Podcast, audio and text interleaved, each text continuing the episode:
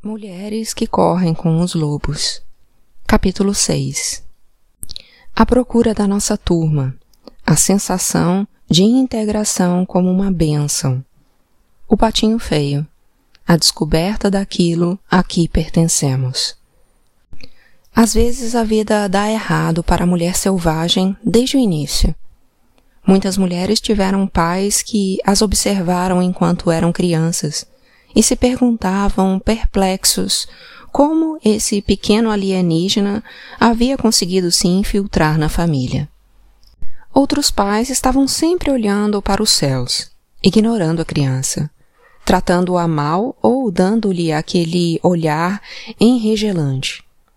Anime-se, a mulher que passou por isso. Você já se vingou por ter sido impossível de criar e uma eterna pedra no sapato deles embora não por culpa sua. Talvez até mesmo hoje você seja capaz de lhes inspirar um medo adjeto quando aparece à sua porta. Até que não está mal em termos de vingança inocente. Certifique-se agora de perder menos tempo com aquilo que eles não lhe deram e de dedicar mais tempo à procura das pessoas com quem você se sinta bem Pode ser que você não pertença absolutamente à sua família original. Você talvez combine com eles em termos genéticos, mas, quanto ao temperamento, você pode pertencer a um outro grupo. Ou, quem sabe, você não pertença à sua família apenas superficialmente enquanto sua alma escapa corre pela estrada fora e satisfaz sua gula, mordiscando petiscos espirituais em outras plagas. Hans Christian Andersen escreveu dezenas de histórias sobre o arquétipo do órfão. Ele foi importante defensor da criança perdida e negligenciada, e dava imenso apoio à ideia da procura e descoberta do nosso próprio grupo. Sua história, O Patinho Feio, publicada pela primeira vez em 1845, trata do arquétipo do ser incomum e desvalido. Uma história perfeita e similar à da mulher selvagem. Durante os dois últimos séculos, o Patinho Feio foi uma das poucas histórias a incentivar sucessivas gerações de gente diferente a aguentar até encontrar sua turma. Trata-se de uma história básica em termos psicológicos e espirituais. Uma história básica é aquela que contém uma verdade tão fundamental para o desenvolvimento humano que, sem a incorporação desse fato, o avanço se torna duvidoso e ninguém consegue prosperar sob o aspecto psicológico enquanto não perceber essa verdade. Segue-se, portanto, uma tradução de O Patinho Feio, como me foi contada originalmente no idioma magiar por Falúzias Meseloc, narradores rústicos. O Patinho Feio Já estava quase na época da colheita. As velhas faziam bonecas verdes com a palha do milho. Os velhos remendavam cobertores. As moças bordavam flores de um vermelho vivo nos seus vestidos brancos. Os rapazes cantavam enquanto empilhavam o feno dourado. As mulheres tricotavam blusões ásperos para o inverno que viria. Os homens ajudavam a colher, arrancar, cortar e ceifar os frutos que os campos haviam produzido. O vento apenas começava a soltar as folhas um pouco mais e mais um pouco a cada dia que passava. E lá para os lados do rio, uma pata chocava uma ninhada de ovos. Tudo estava indo como deveria para essa mãe pata, e, afinal, um a um, os ovos começaram a tremer e sacudir até que as cascas racharam e delas saíram cambaleantes seus novos filhotes. Restava, porém, um ovo. Um ovo muito grande, ele estava ali parado como uma pedra. Uma velha pata veio visitar e a mãe pata exibiu seus filhotes. Eles não são lindos? gabou-se ela.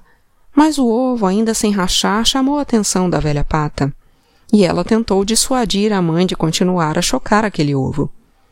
É um ovo de peru, exclamou a pata. Absolutamente não serve como ovo.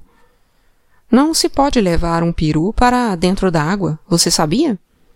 Ela sabia, porque já havia tentado. A mãe pata, no entanto, achou que estava chocando há tanto tempo que mais um pouquinho não ia fazer mal. Não estou preocupada com isso, disse ela. Mas você sabia que o safado do pai desses patinhos ainda não veio me visitar uma vez sequer? Afinal, o ovo grande começou a estremecer e a rolar. Acabou quebrando, e dele saiu uma criatura grande e desajeitada. Sua pele era marcada por veias sinuosas azuis e vermelhas. Seus pés eram de um roxo claro, seus olhos de um rosa transparente. A mãe pata inclinou a cabeça, esticou o pescoço e o contemplou. Não pôde se conter. Ele era feio mesmo. Talvez seja mesmo um peru, preocupou-se ela. Contudo, quando o patinho feio entrou na água acompanhando os outros filhotes, a mãe pata viu que ele nadava muito bem. É, ele é dos meus, apesar de ter essa aparência tão estranha. No fundo, porém, do ângulo certo, ele é quase bonito. E assim ela o apresentou às outras criaturas do quintal da fazenda. Mas, antes que percebesse, outro pato atravessou o quintal a toda e bicou o patinho feio bem no pescoço. Pare com isso! gritou a mãe pata. Ora, ele é tão feio e esquisito. Ele precisa que o maltratem retrucou o valentão. Oh, mais uma ninhada, como se já não tivéssemos bocas demais para alimentar, exclamou a pata rainha com o trapo vermelho na perna. E aquele lá, aquele grandão e feio? Bem, aquilo, sem dúvida, é um engano. Ele não é um engano, disse a mãe pata. Ele vai ser muito forte foi só que ele ficou tempo demais dentro do ovo e ainda está meio deformado. Mas ele vai se recuperar. Vocês vão ver. Ela limpou com o bico as penas do patinho feio e lambeu seu topete. Os outros, no entanto, faziam tudo o que podiam para importunar o patinho feio. Voavam para atacá-lo, bicavam-no e gritavam com ele. E à medida que o tempo passava, eles o atormentavam cada vez mais. Ele se escondia, se desviava, saía em zigue-zague, mas não conseguia escapar. O patinho era a mais infeliz das criaturas. A princípio, sua mãe o defendia, mas com o tempo, até ela se cansou daquilo tudo. Como eu queria que você fosse embora! exclamou, exasperada. E foi assim que o patinho feio fugiu. Com a maior parte das suas penas arrancada e todo enlameado, ele correu e correu até chegar a um pântano. Ali ele se deitou à beira d'água, com o pescoço esticado, e sorvia um pouco de água de vez em quando. Dos juncos, dois gansos o observavam. Eram jovens e cheios de si. Ei, você aí, criatura horrorosa, disseram, rindo a socapa. Quer vir conosco até o próximo condado? Há um bando de gansas solteiras por lá, prontas para serem escolhidas. De repente, ecoaram tiros. Os gansos caíram com um baque e a água do pântano ficou vermelha com seu sangue. O patinho feio mergulhou para se abrigar e por toda a parte só havia tiros, fumaça e cães latindo. Afinal, o pântano ficou tranquilo, e o patinho saiu correndo e voando a maior distância possível. Perto do anoitecer, ele chegou a um pobre casebre. A porta estava pendurada de um barbante, e havia mais fendas do que paredes. Ali vivia uma velha esfarrapada com seu gato desgrenhado e sua galinha vesga. O gato fazia jus a morar com a velha por apanhar camundongos. a galinha por botar ovos. A velha achou que estava com sorte por ter encontrado um pato. Talvez fosse uma pata e também botasse ovos. E, se não fosse, podemos matá-lo para comer. E assim o pato ficou. Mas ele era perseguido pelo gato e pela galinha. Para que você serve se não bota ovos e não sabe apanhar camundongos? Perguntavam-lhe os dois. O que mais gosto de fazer, disse o patinho com um suspiro, é ficar debaixo. Quer seja debaixo da amplidão azul do céu, quer debaixo do frescor do azul da água. O gato não via nenhum sentido em querer ficar debaixo d'água e criticou o patinho pelos seus sonhos idiotas. A galinha não conseguia ver graça de ficar com as penas molhadas e também debochou do patinho. No final das contas, ficou claro que aqui também não havia paz para o patinho. E por isso ele partiu para ver se as coisas podiam ser melhores mais adiante. Ele encontrou, por acaso, um laguinho e, enquanto estava nadando, foi ficando cada vez mais frio. Um bando de aves passou voando lá em cima, as mais lindas que ele já havia visto. Elas gritaram para cumprimentá-lo, e ouvir suas vozes fez com que o coração do patinho saltasse e se apertasse ao mesmo tempo. Ele gritou de volta, com uma voz que nunca havia emitido antes. Ele nunca havia visto criaturas mais lindas e nunca havia se sentido mais desolado. Ele girou e girou na água para observá-las enquanto desapareciam nos céus, e depois mergulhou até ao fundo do lago e ali se aninhou, trêmulo. Estava fora de si por sentir um amor desesperançado por aqueles enormes pássaros brancos um amor que ele não conseguia entender. Um vento mais frio começou a soprar e foi ficando cada vez mais forte com o passar dos dias. E a neve caiu sobre o gelo. Os velhos quebravam o gelo nos baldes de leite, e as velhas fiavam até tarde da noite. As mães alimentavam três bocas de cada vez à luz das velas e os homens saíam à procura de ovelhas sob o céu branco da meia-noite. Os jovens entravam na neve até a cintura para ir ordenhar. E as moças imaginavam ver o rosto de rapazes bonitos nas chamas do fogão enquanto cozinhavam. E no lago, ali por perto, o patinho precisava nadar cada vez mais rápido em círculos para manter um lugar aberto no gelo. Um dia de manhã, o patinho se descobriu preso no gelo. E foi aí que ele sentiu que ia morrer. Dois patos selvagens vieram voando e chegaram escorregando no gelo. Eles observaram o patinho. Como você é feio, granaram. Que pena. É uma tristeza. Não se pode fazer nada por alguém como você. E saíram voando. Felizmente, um lavrador passou por ali e libertou o patinho quebrando o gelo com seu cajado. Ele levou o patinho, abrigou-o no casaco e voltou para casa. Na casa do lavrador, as crianças quiseram pegar o patinho, mas ele teve medo. Voou até os caibros do telhado, fazendo com que toda a poeira caísse na manteiga.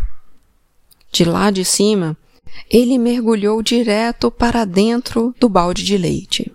E, quando ia saindo todo molhado e grudento, caiu no barril de farinha de trigo. A mulher do lavrador saiu atrás dele com uma vassoura, enquanto as crianças riam a mais não poder. O patinho saiu agitado pela porta do gato, e lá fora, afinal, caiu quase morto na neve. Dali, ele se forçou a prosseguir até chegar a mais um lago, a mais uma casa, a outro lago, a outra casa, e o inverno inteiro transcorreu dessa forma, alternando entre a vida e a morte. Mesmo assim, a brisa suave da primavera voltou. As velhas vieram arejar os acolchoados, e os velhos guardaram suas ceroulas compridas. Novos bebês chegavam no meio da noite, enquanto seus pais andavam de um lado para o outro no quintal, debaixo do céu estrelado. Durante o dia, as moças enfiavam narcisos nos cabelos e os rapazes examinavam os tornozelos femininos. E num lago, por ali, a água ficou mais agradável e o patinho feio que nela boiava abriu as asas. Como eram grandes e fortes as suas asas! Elas o levavam bem para o alto, acima da terra. Dos céus, ele via os pomares com seus mantos brancos, os lavradores arando, os jovens de toda a natureza saindo da casca, tropeçando, zumbindo e nadando. Também brincando na água do lado havia três cisnes, as mesmas criaturas maravilhosas que ele havia visto no outono. Aqueles que lhe haviam causado um aperto tão forte no coração. Ele sentiu o impulso de se unir a elas. E se fingirem que gostam de mim, e depois, assim que eu me aproximar, saírem voando as risadas, pensou o patinho. Ele desceu planando e pousou no lago, com o coração batendo forte. Assim que o viram, os cisnes começaram a nadar na sua direção. Sem dúvida, estou a ponto de encontrar meu fim, pensou o patinho. Mas, se tenho medo de ser morto, melhor que seja por essas lindas criaturas do que pela mão de caçadores, donas de casa ou longos invernos e abaixou a cabeça para aguardar os golpes. Que surpresa! Na imagem na água, ele viu um cisne em traje a rigor, uma plumagem branca como a neve, olhos escuros e tudo mais. O patinho feio, a princípio, não se reconheceu, porque era exatamente igual aos belos estranhos, igual àqueles que ele havia admirado de longe e acabou se revelando que ele era um deles no final das contas. Seu ovo, por acaso, havia rolado para um ninho de patos. Ele era um cisne, um magnífico cisne. E pela primeira vez sua própria família se aproximava dele, tocando-o com cuidado e carinho com as pontas das asas. Eles lhe limparam as penas com seus bicos e nadaram muito ao seu redor para cumprimentá-lo. Ei, tem mais um cisne! gritaram as crianças que vinham trazer migalhas de pão para os cisnes. Como costumam fazer as crianças de qualquer lugar, elas correram para contar a todos. As velhas vieram até a beira d'água, destrançando seus longos cabelos prateados. Os rapazes juntavam nas mãos, em taça, um pouco de água limpa e atiravam na direção das moças, que enrubesciam como pétalas. Os homens tiraram uma folga da ordenha só para tomar um pouco daquele ar. As mulheres pararam um pouco de remendar só para rir com seus parceiros. E os velhos começaram a contar histórias sobre como a guerra é longa e a vida é curta. E um a um, fosse pela vida, fosse pela paixão, fosse porque o tempo estava passando, todos se afastaram dançando. Os rapazes, as moças, todos foram embora dançando. Os mais velhos, os maridos, as esposas, todos foram embora dançando. As crianças e os cisnes também se afastaram dançando, deixando ali só nós, a primavera e mais uma mãe pata chocando seus patos junto ao rio. A questão do exílio é antiquíssima. Muitos contos de fadas e mitos têm como centro o tema do proscrito. Nesse tipo de relato, o personagem central é torturado por acontecimentos alheios à sua influência, muitas vezes tendo como origem um esquecimento fatal. Da história da Bela Adormecida, a décima terceira fada é esquecida e não é convidada para o batizado, o que resulta numa maldição lançada contra a criança, que na realidade atinge a todos de um modo ou de outro. Por vezes, o exílio é imposto por pura malvadeza, como quando a madrasta envia a enteada pelo bosque escuro adentro em Vasalisa a sabida. Em outros casos, o exílio é consequência de um erro ingênuo. O deus grego Efaístos ficou ao lado da sua mãe Hera numa discussão com Zeus, seu marido. Zeus enfureceu-se e atirou Efaístos do alto do Monte Olimpo, aleijando-o e banindo. Às vezes, o isolamento tem como origem algum pacto no qual se entra sem plena compreensão do que se trata, como na história de um homem que concorda em vagar como animal por um determinado número de anos, a fim de ganhar uma quantidade de ouro e mais tarde descobre que entregou a alma ao diabo disfarçado. O Patinho Feio tem muitas versões, todas contendo o mesmo núcleo de significado, mas cada uma cercada de diferentes enfeites e franjas que refletem o meio cultural da história, bem como o talento poético de cada narrador. Os significados básicos que nos interessam são os seguintes. O patinho da história simboliza a natureza selvagem, que, quando forçada a entender circunstâncias pouco propícias, luta instintivamente para continuar viva, apesar de tudo. A natureza selvagem sabe instintivamente aguentar e resistir, às vezes com elegância, às vezes sem muito estilo, mas resistindo a si mesmo. Graças a Deus por esse aspecto.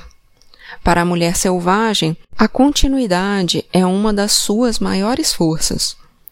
O outro aspecto importante da história é o de que, quando a vibração específica da alma de um indivíduo, que tem tanto uma identidade instintiva quanto uma espiritual, é cercada de aceitação e reconhecimento psíquico, a pessoa sente a vida e a força como nunca sentiu antes. Descobrir com certeza qual é a sua verdadeira família psíquica proporciona ao indivíduo a vitalidade e a sensação de pertencer a um todo. A rejeição à criança diferente na história, as diversas criaturas da comunidade examinam o patinho feio e, de um modo ou de outro, o declaram inaceitável. Na realidade, ele não é feio. Só não combina com os outros.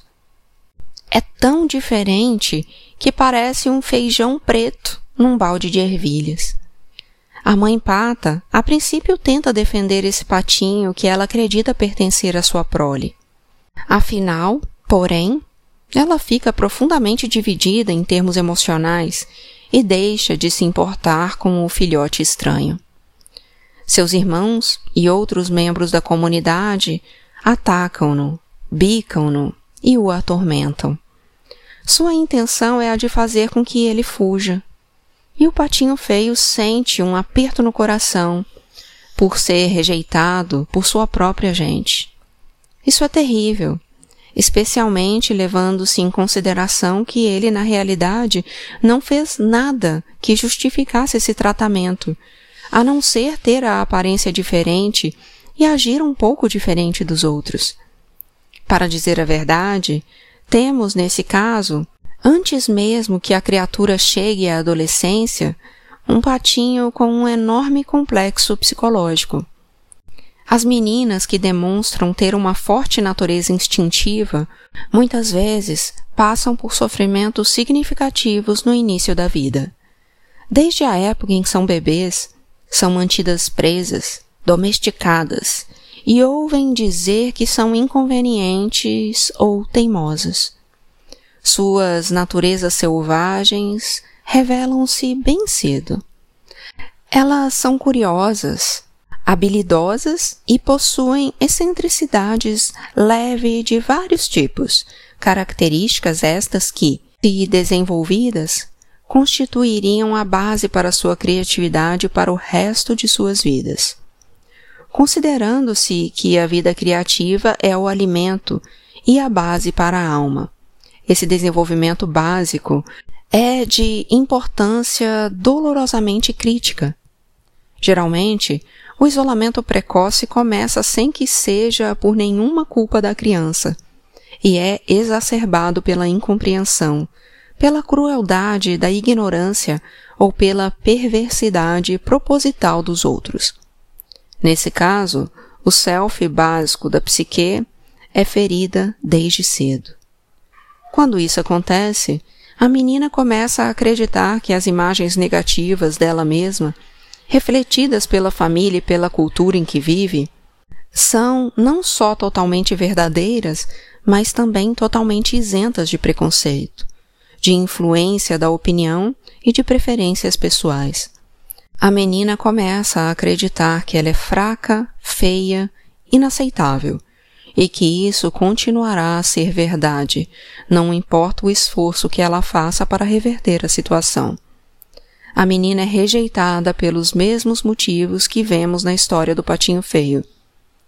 Em muitas culturas, existe uma expectativa, quando nasce uma filha, de que ela é ou será um certo tipo de pessoa, que haja de um certo modo consagrado pelo tempo que siga um certo conjunto de valores que, se não forem idênticos aos da família, pelo menos se baseiem nos valores da família, e que, seja como for, não abale seus alicerces. Essas expectativas têm definições muito estritas quando um dos pais, ou ambos, sofre do desejo de ter um anjo de filha, a criança perfeita e obediente. Na fantasia dos pais, qualquer dos filhos que tenham será perfeito e refletirá apenas o jeito de ser dos pais. Se a criança for rebelde, ela pode, infelizmente, ser alvo de repetidas tentativas dos pais no sentido de realizar uma cirurgia psíquica, pois eles estarão tentando remodelar a criança e, mais do que isso, alterar o que a alma da criança exige dela mesma. Embora sua alma exija ver, a cultura ao seu redor exige a cegueira. Embora sua alma deseje exprimir sua verdade, ela é forçada ao silêncio. Nem a alma da criança, nem sua psique podem aceitar essa situação. A pressão no sentido de se adequar Seja qual for a definição que a autoridade dê ao padrão, pode perseguir a criança até que ela fuja para longe, para um mundo oculto, ou para vaguear muito tempo à procura de um lugar para se abrigar e viver em paz. Quando a cultura define detalhadamente no que consiste o sucesso ou a perfeição desejável sob qualquer aspecto, na aparência, na altura, na força, na forma física, no poder aquisitivo, na economia, na masculinidade, na feminilidade, na atitude de bom filho, no bom comportamento, na crença religiosa. Existem ditames correspondentes e tendência à avaliação na psique de todos os seus membros. Portanto, as questões da mulher selvagem rejeitada geralmente são duplas: a íntima e pessoal, e a externa e cultural. Cuidemos aqui das questões íntimas da pessoa rejeitada, pois quando devolvemos uma força adequada, não uma força perfeita, mas uma força moderada e prática, para sermos nós mesmas e para descobrir a que grupo pertencemos, podemos então influenciar a comunidade exterior e a consciência cultural com perícia. O que é uma força moderada? Ela é a que temos quando nossa mãe interior não está 100% confiante acerca do que fazer em seguida. Uma confiança de 75% já serve. 75% é uma boa proporção. Lembre-se, dizemos que uma planta está em flor, quer os botões estejam meio abertos, abertos até três quartos, quer estejam totalmente abertos.